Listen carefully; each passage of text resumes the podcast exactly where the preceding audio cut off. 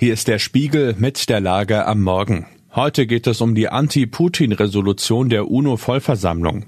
Wir blicken auf makabre Verhandlungen über einen möglichen chinesisch-russischen Waffendeal und auf die Solidaritätsdemonstrationen zum Jahrestag des Überfalls auf die Ukraine.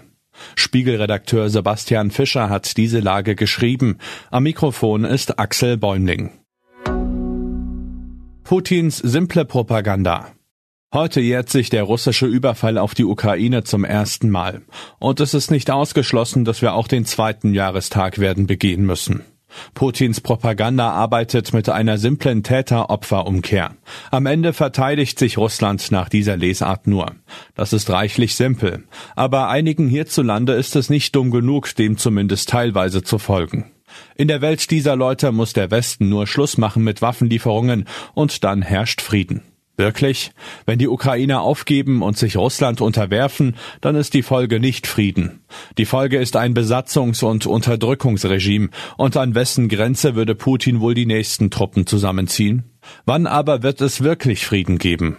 Wenn Putin aufhört, dann wird der Albtraum enden. Und wann hört er auf? Möglicherweise dann, wenn er mehr zu verlieren als zu gewinnen hat. Das Ziel der Waffenlieferungen ist es dementsprechend, Russland an den Verhandlungstisch zu bringen und den Krieg zu beenden, nicht ihn zu verlängern. Klares Signal der Welt.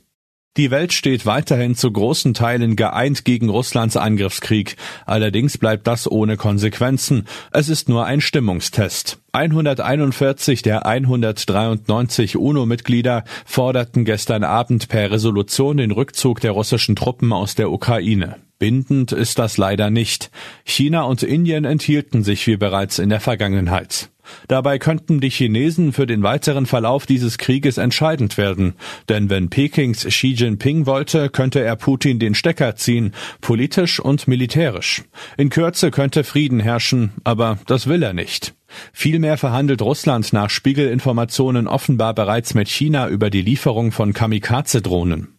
Den Informationen zufolge sollen das russische Militär und der chinesische Drohnenhersteller Xi'anbingo Intelligent Aviation Technology über die Massenproduktion solcher Kamikaze-Drohnen im Austausch sein. In einem weiteren Schritt soll Bingo planen, Komponenten und Know-how nach Russland zu liefern, damit dort eine Produktion aufgebaut werden kann. So sollen rund 100 Drohnen im Monat gebaut werden können. Wenn das so kommt, dann ist klar, China stellt sich an die Seite Russlands. Es würde dann kein Mittler sein können, sondern es wäre Anführer der Internationale der Autokratien mit Russland als Juniorpartner. Deutschland demonstriert. Wir machen eine kleine Verschnaufpause an dieser Stelle und gehen einige der Veranstaltungen und Demonstrationen durch, die an diesem Jahrestag angekündigt sind. Das illustriert, wie präsent der Krieg in Deutschland ist. Am Morgen hält Frank-Walter Steinmeier als Bundespräsident die Eröffnungsrede bei der offiziellen deutschen Veranstaltung zum Jahrestag im Schloss Bellevue. Der ukrainische Präsident Volodymyr Zelensky wird sich zuschalten. In der Mittagszeit wird am Brandenburger Tor unter dem Motto Ukraine unterstützen demonstriert.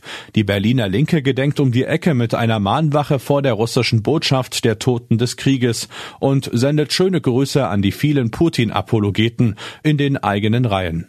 Am frühen Nachmittag will sich eine Menschenkette von Münster nach Osnabrück bilden. In München wird gemeinsam gegen den Krieg demonstriert mit dem SPD-Oberbürgermeister und dem Chef der europäischen Konservativen. Am Abend spricht der ukrainische Botschafter am Brandenburger Tor ein Grußwort und Franziska Giffey ist auch dabei. In Köln redet NRW-Ministerpräsident Hendrik Wüst. Generell wird viel gemeinsam gebetet. Was sonst noch wichtig ist. Der Ukraine-Krieg hat in Deutschland auch eine Diskussion über die Wehrpflicht ausgelöst. Kanzler Olaf Scholz jedoch stellte nun in einem Interview klar, von derartigen Gedankenspielen hält er wenig. Er sprach bei einem Eheseminar von Genderdreck und Homo-Lobby. Der Fall des Bremer Pastors Olaf Latzel wird neu verhandelt. Einen Freispruch aus Mai 2022 hat ein Oberlandesgericht kassiert. Die US-Luftfahrtaufsicht FAA ordnet an, dass der Flugzeugbauer Boeing die Auslieferung des Langstreckenjets 787 Dreamliner erst einmal aussetzen muss. Mit dem Modell gab es schon mehrfach Probleme. Soweit die Lage am Morgen. Alle aktuellen Entwicklungen finden Sie auf spiegel.de. Wir melden uns hier wieder mit der Lage am Abend.